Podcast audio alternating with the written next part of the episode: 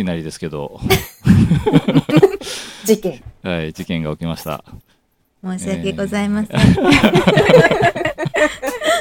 えー まあちょっとどういう事件が起きたかっていうと、いつもまあこのポッドキャストを撮るときって、音声を別々で撮ってるので、イヤホンとマイクをそれぞれ用意して、あの、喋ってるんですけど、はい今回まあ、あの、まあ先に言っちゃうと、新しく実行委員から青木さんが出てくれることになったので、青木さんに参加してもらうにあたって、まあそういう、えーマイクとか、えーイヤホンとか、そういうものの、えー必要な、あの、ものの、あの、準備の、あの、話を SNS でしてたんですよ。で、その時に、まあ、あの青木さんの方でつなぐ時に、その、アダプターが必要だっていうので、えー河合さんが、まあ、あのアダプターを持ってたんだけど、えーお父さんに貸しちゃったっていうふうに 言ってたので、あのあ、そうなんだと思いながら、あじゃあ青木さんは、えっ、と、なんとかちょっと別の、あの、手段で用意しましょう、みたいな話になって、用意してもらったんですよ。で、今日、えーさっきちょっと収録しようっていうことになったんですけど、えっ、と、河合さんが、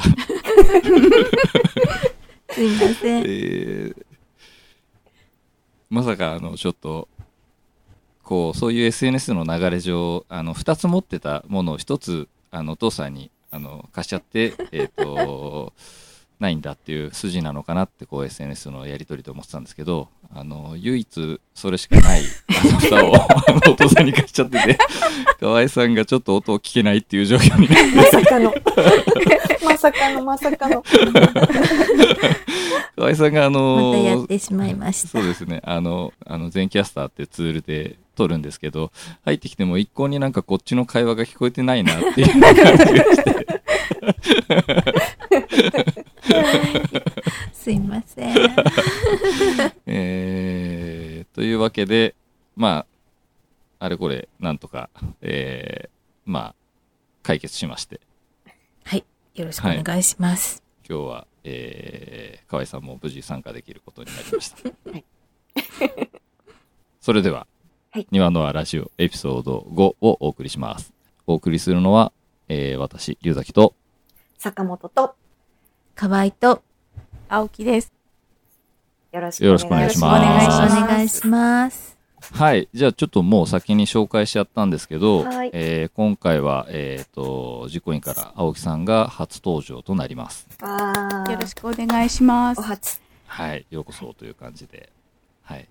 で、えっ、と、まあ、庭野の実行委員は、まあ、基本的にはもうなんか、ある仕事は結構何でもするような形のケースも多いかなとは思うんですけど、その中でもまあ、青木さんは主にボランティアの担当を、まあ、やってたりとか、まあ、あとは、えっ、と、当日、あの、行う交流会の、まあ、取りまとめをしていただいてたりとかっていう感じですよね。はい、そうです。はい。はい。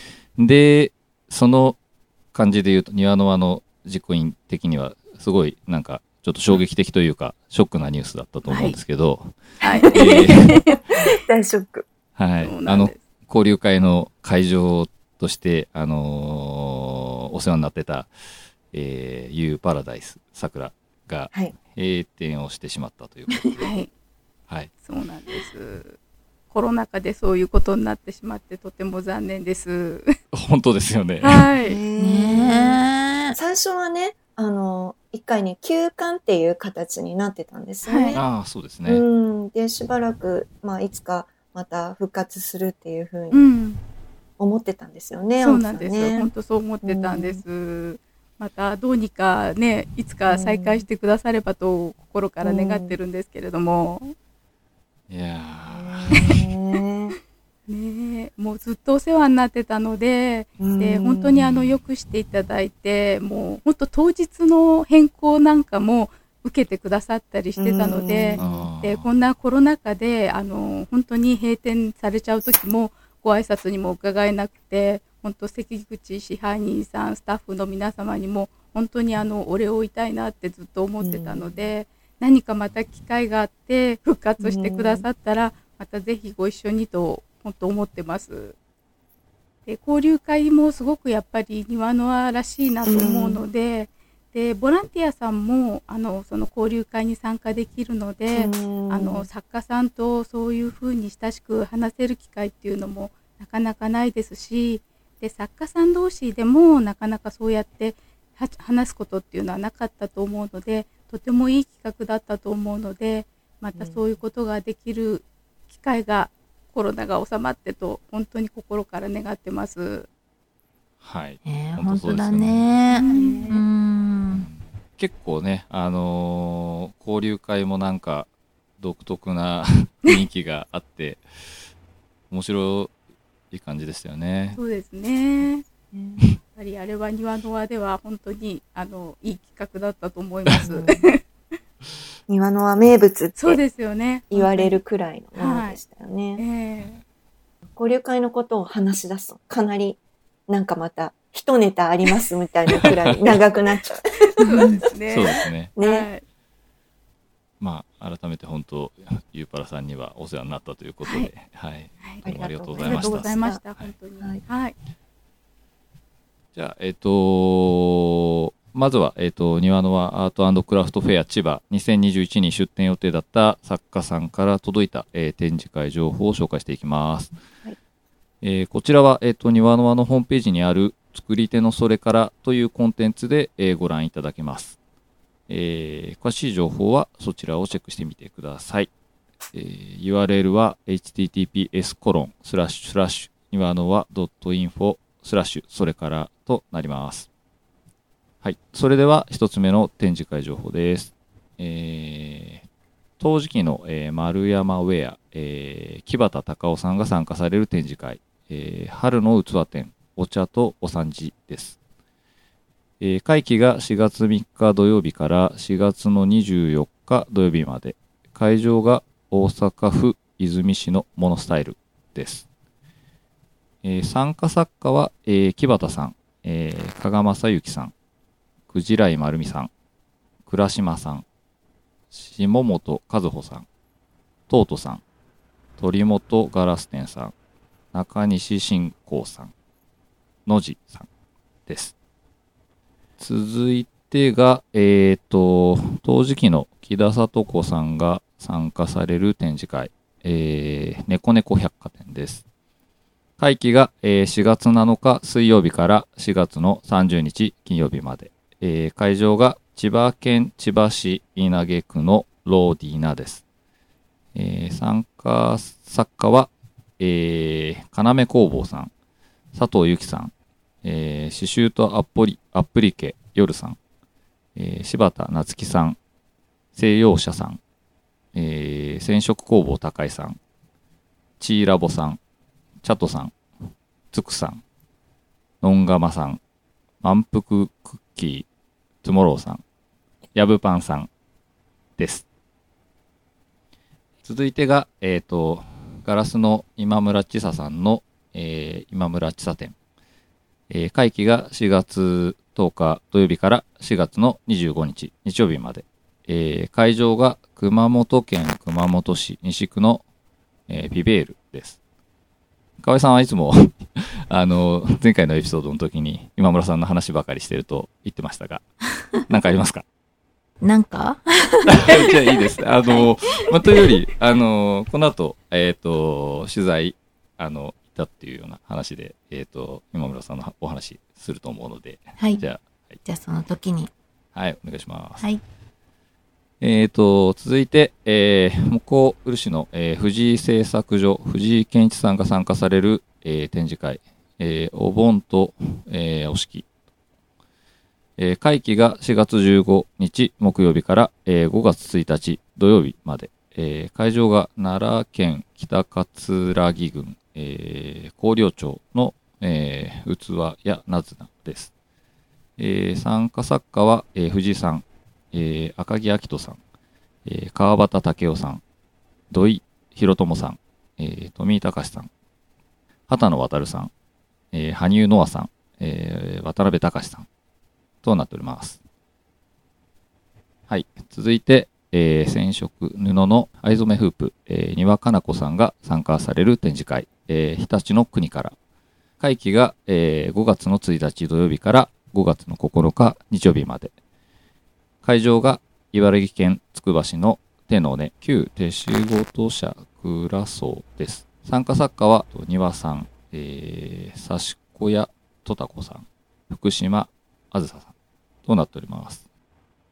で、えっと、庭さんからは一言もいただいておりまして、藍染作家の庭かな子、えー、ほうき職人の福島あずさ、えー、刺し子作家のとたこ、えー茨城を拠点に活動する作家によるグループ展です。3名全員がコラボした特別な作品もご覧いただけます。えー茨城の風土から生まれた、えーそれぞれの思いを届ける作品をぜひご覧ください。とのことです。ちょうど前回のエピソードで庭さんの工房に、えー取材に行ったという話をしていまして、よろしければぜひそちらも聞いてみていただければなと思います。じゃ続いて、えー木工作家の、えーコケムス木工鈴木智弘さんが参加される展示会。えーこれがちょっと読み方が、えーわかんなかったんですけど、4月の4。月鳥、4月鳥。うーん、4月鳥、4月鳥。うんえー花が咲くという、えー展示会名です。えー会期が、えー4月の17日土曜日から4月の25日日曜日まで、えー会場が静岡県、えー伊豆の国市のギャラリーノワール、えーノクタ、えーとなっております。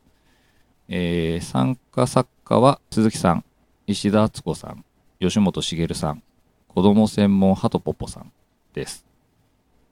続いてが、当時の小泉みゆきさん、ガラスのうつつ田辺真由美さんが参加される展示会、スパイラルマーケットセレクションボリューム 460days です。会期が4月の16日金曜日から、えー4月の29日木曜日まで。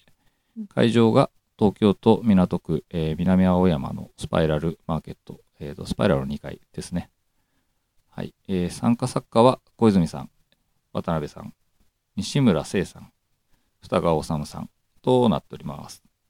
続いてが、当当社さんが参加される展示会、えーブローチ展宝物の物語、ボリューム、えー5です。会期が4月の16日金曜日から、えー5月の31日月曜日まで、えー会場が福岡県福岡市のミルです。なお、えっ、と、こちらのちょっと展示会は、えっ、と、たくさんの作家さんが参加しているようなので、えっ、と、そちらに関してはちょっとホームページなどをぜひ確認していただければなと思います。続いてが、当時期の古畑みゆきさんが参加される展示会、オンザテーブルです。会期が4月の17日から4月の24日まで。会場が東京都台東区のデプスです。えー参加作家は古畑さん、大森健二さん、鷲塚隆則さんです。続いても、えー古畑さんが参加される展示会、アニマル陶器市です。会期が4月の16日金曜日から5月の6日木曜日まで。会場が、えー東京都世田谷区のカタカナ自由が丘店です。参加作家は、えー古畑さん、ユーセラミカさん、広田哲也さん、芦田メロウさん、厚生釜さん、ノンガマさん、おかずーさん、マコーボーさん、ポートーポーさんとなっております。以上とななります。えーとなお、えーと、各会場では新型コロナウイルス感染防止対策を取られていると思いますので、行かれる際には、まあ、あらかじめホームページや SNS などをの対策情報や、えー営業時間などの確認をお願いいたします。はい。はい。それでは、今回の、えーお題を話していこうかなと思うんですけど、まずは、えーちょっとサークルス、えーについて少し話しておきたいなと思います。えーこの度、えー、庭の輪では、えっ、と、サークルス、庭の輪マンスリーエキシビジョン、えー2021と名付けたグループ展を開催することになりました。えっ、と、2021年5月から11月までの間、庭の輪アートクラフトフェア千葉2021に参加予定だった作り手の皆様をグループに分け、えー毎月1回千葉県内のギャラリーなどを会場として行います。えーグループ展の詳しい内容は、えー特設ページをご覧ください。えー URL は https コロン、えースラッシュスラッシュ、ニワノワ .info、えースラッシュサークルスなっております。それと、このグループ展に参加していただける作家さんのところへ実際に取材に行って、この特設ページにて、えーと紹介をしていければということで、先日から実際に、えーと取材も始めています。こちらについては、えーと特設サイトや YouTube などで、えー順次公開していければと考えておりますので、えーと楽しみにしていただければなと思います。はい。もうえ、ーあと1ヶ月ちょいですもんね。そうですね。5月の22日が最初のはい。そう。になるので。ね、でももうね、準備みんなで頑張っていきますんで、うんよろしくお願いします。よろしくお願いよろくお願いします。じゃあ、えっと、今回もまあ、えっと、その取材の話をしていければなと思ってるんですけど、はい展示会情報の紹介のところで話しましたけど、今村さんの、えー取材に行かれた話をぜひ、えーしていきたいなと思いまして。はいえーっと、今村さんのところには、青木さんが行かれた感じですよね。はい。えっ、と、浜口さんと私と二人で行ってきました。はい。えっ、と、船橋の方に、あの、ご自宅がありまして、はいこ。ちらの方に伺いました。はい。えーえ今村さんは、えっと大学ではあの金属の方の専攻をされてたんですけれどもその後仕事としてガラスの仕事をすることになったそうですう。んで、えっとご自宅でガラスを削ったりするのはあの地下室がありましてそちらが作業場になってました。でとっても素敵なお宅でなんか本当にちょっとしたところにこう隠れ家があるような面白いお宅でした。でお部屋の中にはこういっぱい植物とかがあって本当に素敵でした。なんか作家さんのお宅に行きますとあの前にあの庭さんのお宅も伺ったんですけれども、うんうんなんか皆さんなんかとてもこう丁寧に生活をされてるなって気がして、うんこう家の中にこう無駄なものがないっていうかあの上質なものじゃないですけどこういいものがポン ポンポンってこう置いてあるような気がしてなんか自分の家に帰ってくるとなんかがっくしするっていうかなんか 雑多なものがすごく多くてなんかもっと自分の家も断捨離しなきゃいけないなだって毎回思うんですよね作家さんの家から帰ってくると。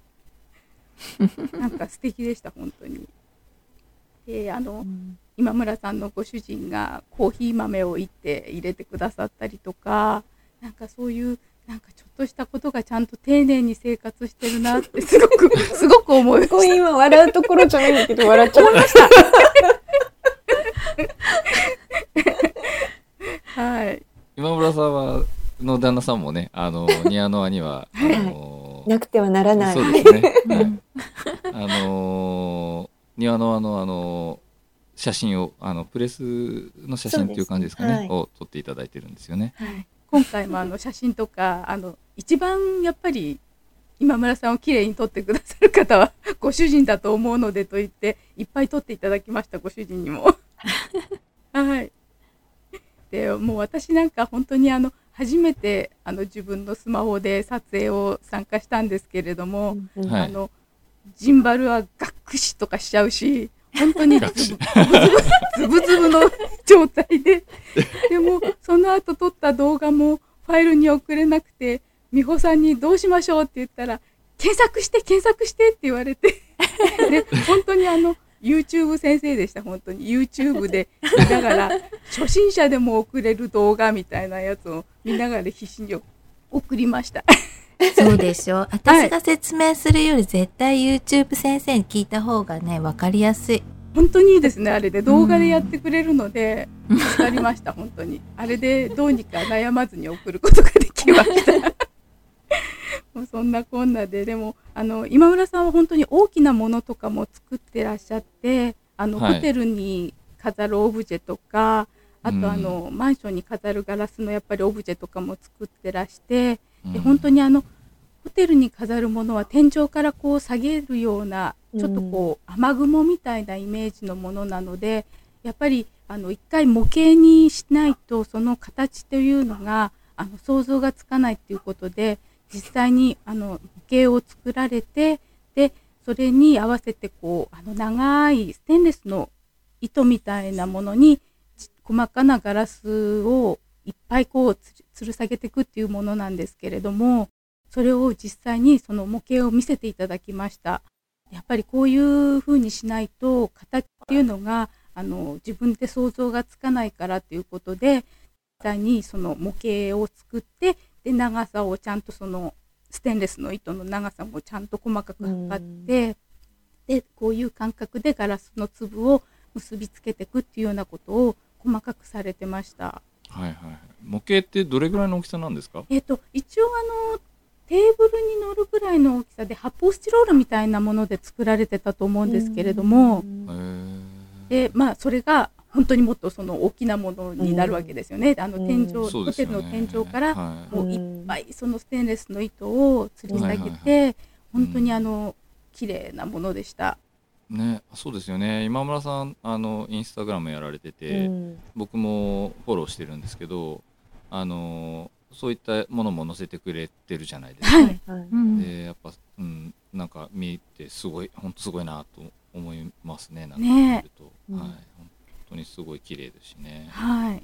庭のあの会場にもね、ガラスの、あの、粒をね、あの、はい入り口のところにね、うんあの、今村さんのやつを飾ってますよね。そうですねう。ん、そうですね。うんんでそういうあの長いワイヤーをやっぱりテーブルでこうあの長さをこう切って作業するっていうのにあたってすごい長いテーブルがご自宅のその地下のところにありましてうん。こういうテーブルはどこにあるんですか？ってお聞きしたらあのネットとかでやっぱり検索して買われたっていうふうに言ってましてやっやっぱり作家さんのアトリエとか行くとそういうあのあの使いやすい道具っていうかそういうものがやっぱりみんな用意されてまして、で先日伺った金子さん。のところもやっぱりあのテキスタイルのプリントとかをされるのでその印刷した後にその布をこう乾かすものが必要だと思うんですけれども、やっぱり長い布なんかだったりするとこう蛇腹に状態にこう乾かせるような、そういうやっぱりあの干し台みたいのがありまして、あやっぱり作家さんっていろいろそういう便利な道具をさ、ね、探してちゃんと使われてるんだなと思って、で今ねネットとかがあるんでそういうの売ってるんだと思って、これいいですねとか言って見せてもらったりしてました。取材に行くと道具を見れるっていうのがすごい大きいですね。あはい。の今話をあの伺った感じだとすごいやっぱちょっと興味ありますね。はい、すごく楽しいです。で、金子さんなんかはやっぱりあの業務用ミシンみたいなのを使ってらしたんですけれども、はい。そのミシンのところにあの磁石をつけてたんですね、ちっちゃい磁石を。で、はい。そこにあの糸切りばさみとか目打ちとかそういはい。う小道具がつすぐ使うような道具をペタペタミシンのところに貼り付けてあるんですよ。でうん。パッとすぐに使えるようにこれ便利でいいですねって言ったらあのこれサッカーあるあるじゃないですけど、うん。結構皆さんこれやってるのよって言ってて確かにこれ便利だなと思って。だから楽しいですね。そうやってアトリエとか見せていただくと、はい。こんな風にやってるんだっていうのが見れるのででいいアイデアとかもとってもそういう参考になることもいっぱいあるので、はい、ありがたいです本当に。ちょっとどこまで話していいのかわかんないですけど今村さんってあの実は僕の住んでるところからだいぶ近いんですよね今村さんのあのなんか言ってました、家今村さんがそういうふうに。ははい。ってい。はい。で まあそんな感じなんでね今村さんとはなんか、うん。あの どこかでばったり会ったりするのかなと思いながら 一度も会ったことないですけどねあの、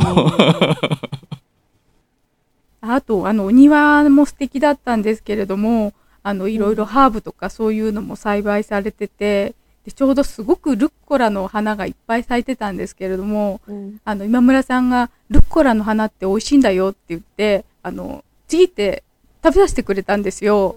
で、うん本当に私初めて食べたんですけど美味しくて。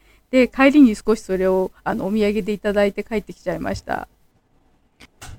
お土産でいただきました。ありがとうございます。これなんか栗田さんいたら黙ってないところですね。ねそうですよね。ねえなかなか自分で育ててないと花なんてね食べることないと思いますよね、でも前ねええ、あの、美穂さんと、あれ、オクラの花とか食べさせてもらったことあったよね、栗田さん。あれ、うんうん。ね、うん。オクラの花もオクラの味がするとか、ええやっぱりなんか同じ味がするんですようね。ん。だからルッコラもちょっとね、苦味があるような、そういうピリッとするような感じの。そうです。美味しかったです、ね、ねなかなかスーパーとかではね売ってないものなので、うん。はい、この年になって初めて食べましたルッコラの花を、うんはい。なかなか楽しい取材でした本当に。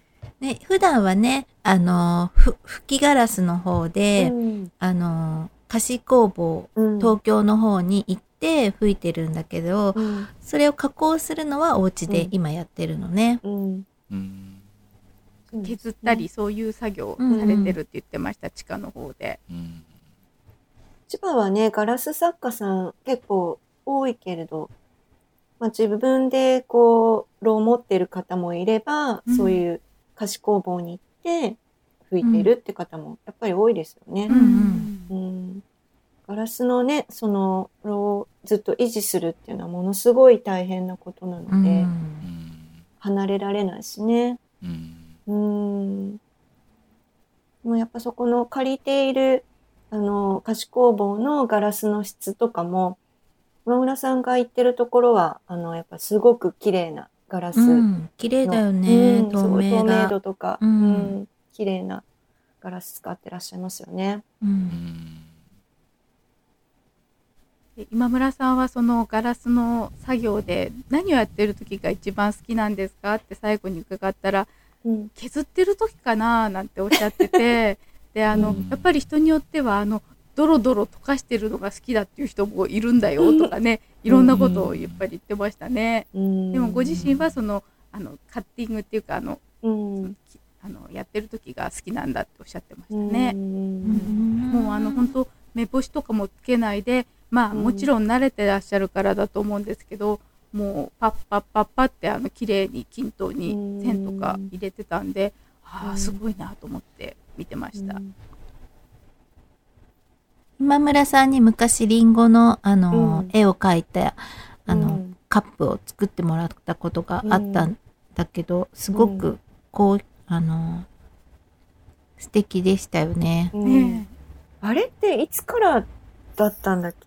リンゴ市？リンゴ市かな。リンゴ市からかな？それはいつぐらいの話なんですか？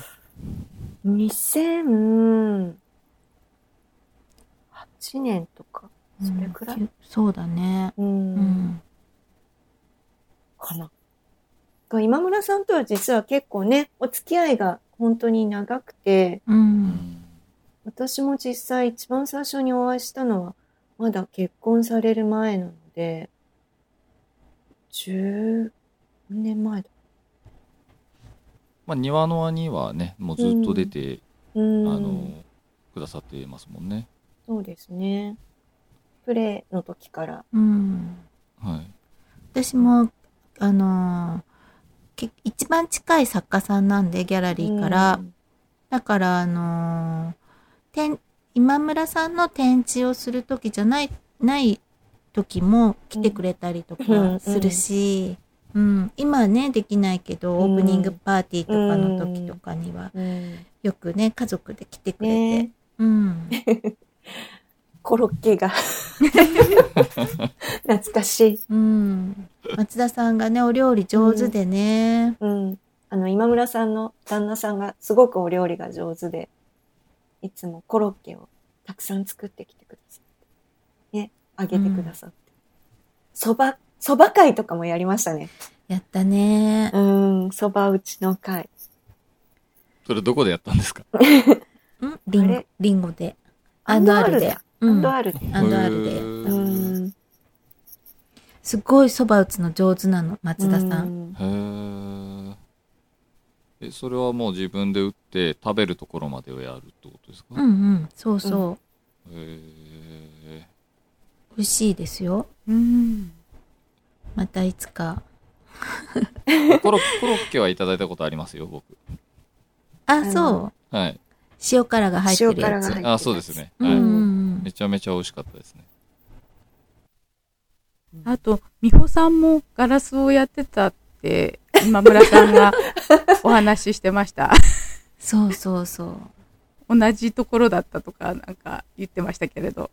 そう、今村さんが働いてたと、うん働いてたとは知らなかったけど、うんはい。あのー私が、あのーちょうど OL を辞めて、陶芸教室だけでやっていこうと思っ、陶芸教室とか陶芸だけでやっていこうって思った時に、なんかちょっと違うこともやってみたいなと思って、えっと、船橋にある、なんかガラス、うん、ガラスや、ガラス工房っていうか、大きい企業だったんだけど、うんそこが、あの、やっぱりさっき言ったみたいに、休みの日でも、あの、そのまま火を焚いてなきゃいけないから、もったいないから、休みの日はガラス教室を職人さんたちが多分交代でやってたんだと思うんですよね。それに参加してました。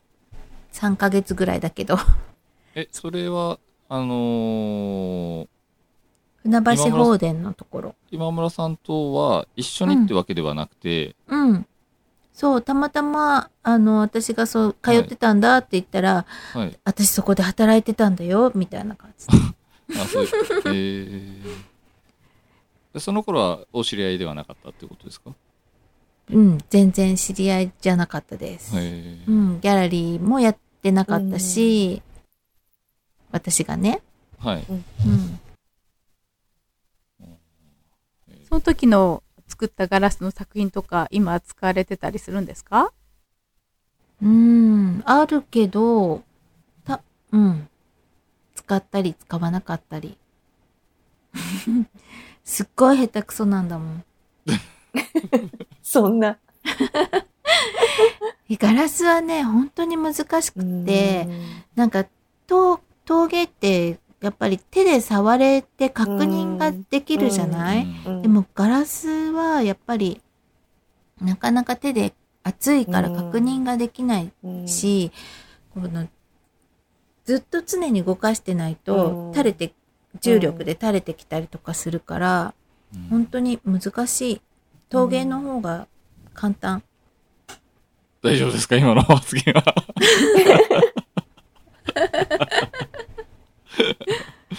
一個作るっていうことに関しては、多は分いそうだと思います。ううんん。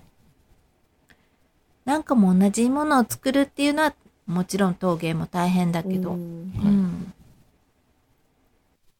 で、今村さん、大学では金属をされてたじゃないですか。はいはい。で、あの、仕事でガラスにしたっていうのは、なんかやっぱり金属ってすごく時間がかかるのよっておっしゃってたんですよ。だからやっぱりこうガラス作家さんって割とこう、割とパッとできるのが好きな人がされるのかなってちょっと思ったりもしたんですけど、まあパッ、パッとできるわけではないんですけど、こう割と作品がすぐに目に見えるっていうか、うんうんそういうところがいいと思ったのかなってちょっと思ったりもしたんですよね。まあ実際その、あれなんですかね、その、形を作るところはもう、さっとやらないといけない感じなんですかね。ガラスは多分そうですよね。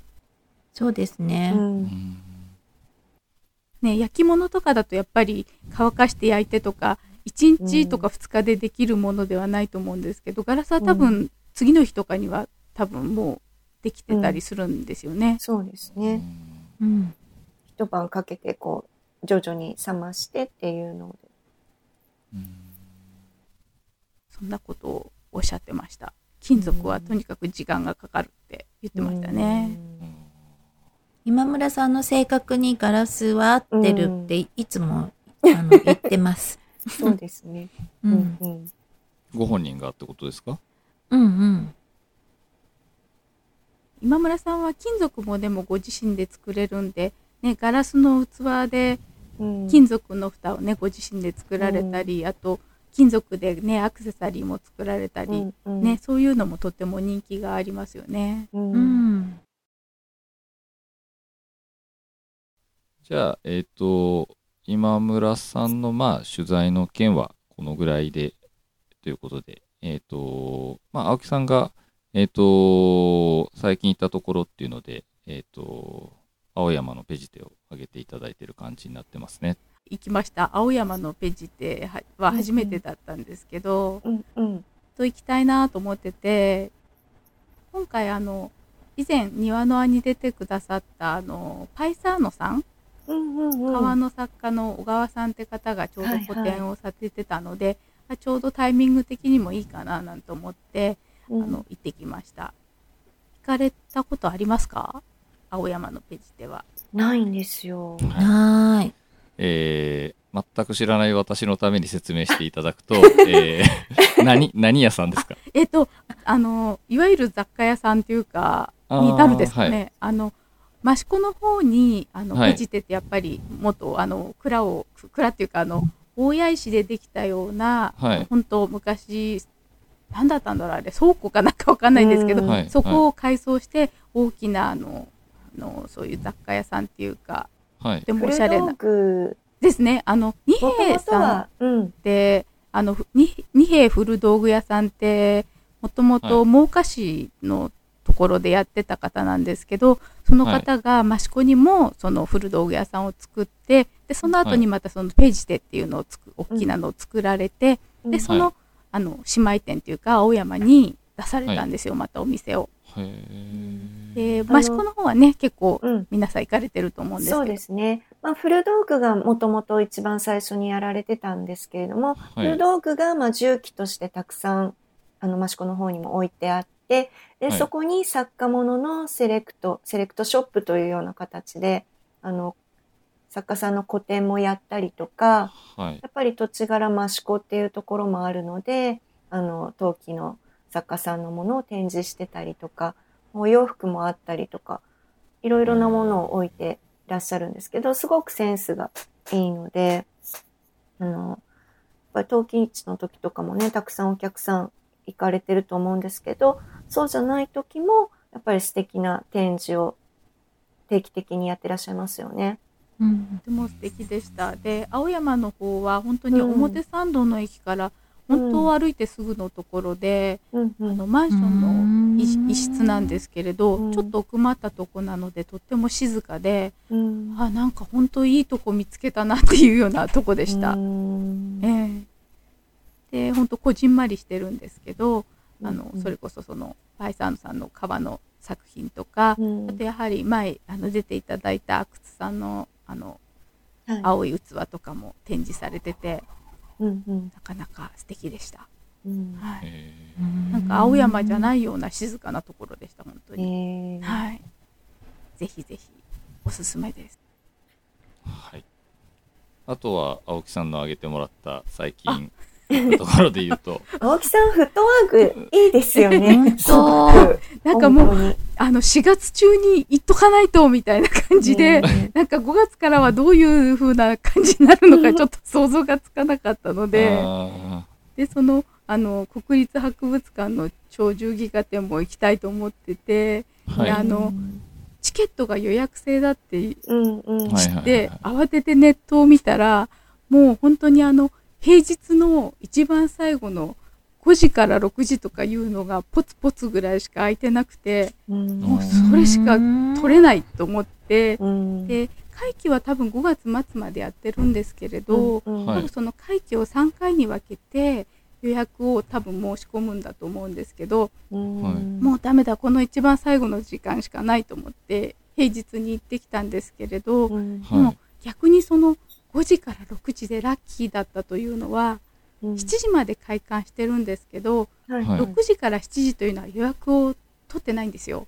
それなんで、うん5時に入った人は7時まで見れるんですけど、うんあのはい。うん5時に入るとバーッとみんなやっぱり並んで見るような感じだったんですけど、うん。もうはい。6時過ぎてくると、もう皆さん見られて、それこうんそあの、ショップの方に行っちゃったりとかしてて全然6時からはもうガラガラで見れるような感じだったので、意外と平日のその5時から6時を取るというのは穴かもしれないってちょっとその時 狙い目ってことですね。狙い目です本当に。で時間制限もやっぱりあるみたいでマックスうん90分しかでもそれをどういうふうに私はチェックしてるのかはちょっとわかんないんですけど、はい一応、うんあのその予約するところには90分までしかはい入っていられませんみたいなことは書いてあったんですよ。うんそれなんでちょっとどうやってその入る時間とかは特にチェックされたりしてたのかなってちょっと思ったんですけど、はい。ただその一番最後の時間に入るというのはちょっと狙い目だっていうことをお伝えしたいです。あれ青木さんが行かれたやつってちゃんとあのどれかっていうのって今言ってもらった感じでしたっけ？あ、えっ、と、えっ、と、東京国立博物館の、えっ、と、鳥獣戯画展っていうやつなんですけれども、はいですよね。はい。あの国宝かなんかのが、えっ、と、うん。私、今まで、あの、4巻、その、巻物があるんですけれども、多分1巻ぐらいしか今まで見たことがなくて、はい。今回なんか初めて4巻全部通しで展示するっていうので、はい。行きたいと思ってたんですよ。うん。それなんでちょっと、あの、このコロナ禍であの、うん。予約制で見れるというのでうん多分見れるだろうとは思ってたんですけど、うん。本当にことの方がゆっくり見れたのでよかったです。ははい、あのおすすめです。これはやっぱすごい人気のある展示なんですかね？そうですね。あのはい。あのそのチケットの取れ具合とかっていう多感じからはい。あのこの間あの先週かな？あの初めて日曜美術館でやったんですけど、うんはい。あそうだ取らなきゃチケットと思ってその後で見たら、もうそのはい。平日何日かの夕方一番最後しかないっていう感じだったので、やっぱりもう皆さん前売りで、ね、もうその前から多分予約とか入れてるんだなと思ってうん。ちょっとびっくりしました。僕もこのコロナのコロナ禍で何個か見に行ってますけどまあでも普通に一応予約そんな取れなかったなっていうのはなかったかなと思うと、あと時間確かに30分区切りとかでチケット予約するのが多い気がするんですけど、うん。なんか時間制限はないないなかったなっていう気はするんですよね自分が見に行ったやつだと。多分だから僕はなんか一つのその展示会っていうんですか？あの見に行くと多分23時間ぐらいは余裕で そのいるので。全然90分だと多分半分はまあものによりますけどね。半分ぐらいでもうタイムアウトになっちゃうかもしれないですうね。ん。ねえでもどういうふうにその90分って見てるのかなって絶対そんなの無理じゃないかなと思ったんですけどね、うん。いっぱい人いますしあんたさっき入ったでしょなんてそんなのは絶対言えないだろうなと思ったので 多分あれは一応まあ告知だけなのかなとはちょっと思ったんですけれども。え。ー、青木さんは結構このなんか行かれるんですか？てあのはい。展示会っていうんですか？あの割と美術展は好きで行きますね、あの日曜美術館も好きです。あのテレビは入って見れたら見るようにしてます。え一回行かれると青木さんはどれぐらいで見るんですか？でもあの見れれば結構はい。じっくりいたい方です。あー。もう一回あの2週ぐらい3週とかできればしちゃいます。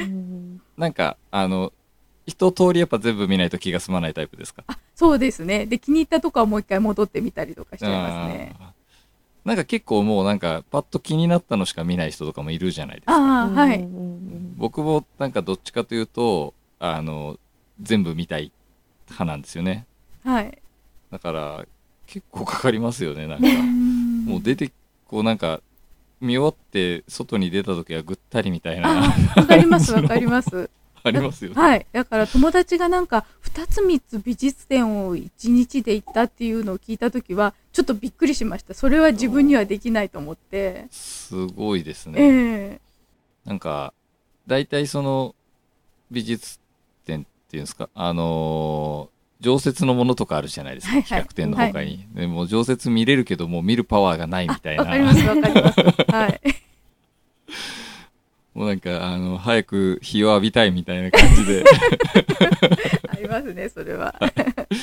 はい。みたいな感じは自分は結構しちゃいますけどね。うんまあ、あとはなんかあの、結構、あの、金曜日とか、あの、遅くまでやってくれてる、はいあの、うんところとかあるじゃないですか。はいはいうんで、8時とかまでやってるから、うん仕事帰りなんとか行ければって思うんですけど、うん大体そういうところに行こうと思うと、もう時間がやっぱり全然足りなかったな、みたいな感じになることが多いですね。そうですはいね。。まあ、なんとかやっぱ仕事頑張って切り上げていっても、いいとこやっぱ1時間ぐらいしか時間取れないので、うんそうするとかなり苦しいなっていう感じうんにいつもなりますね。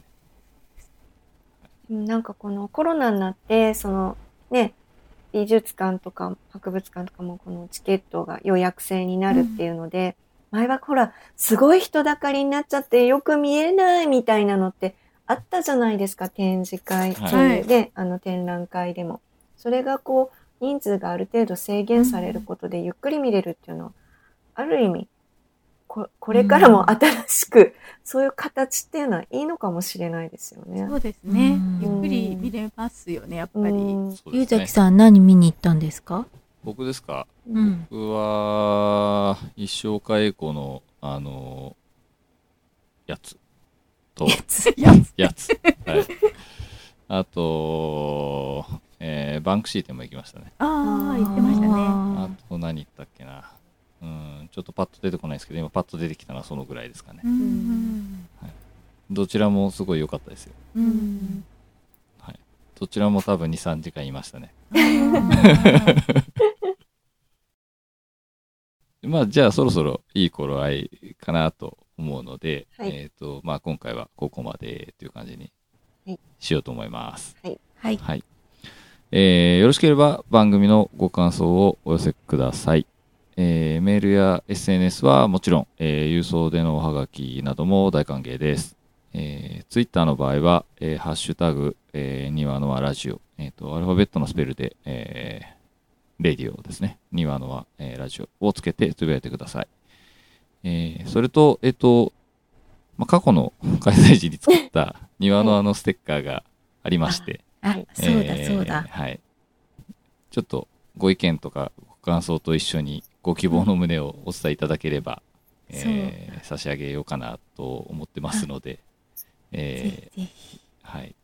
毎日私はポスト来てるかなって思いながら 開けてます。はい私たち、おはがきが欲しいですね。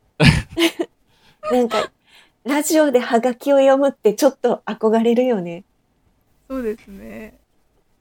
そういう世代なんで。ううんうんんはい。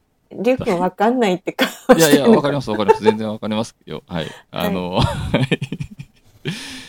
いや、まあ、あの、よろしくお願いしますということで、はい。あの、まあ、ステッカーは、まあ、在庫がある限りは、あの、差し上げたいなと思うので、あの、もし、あの、欲しいなっていう人がいたら、あの、言っていただければと思います。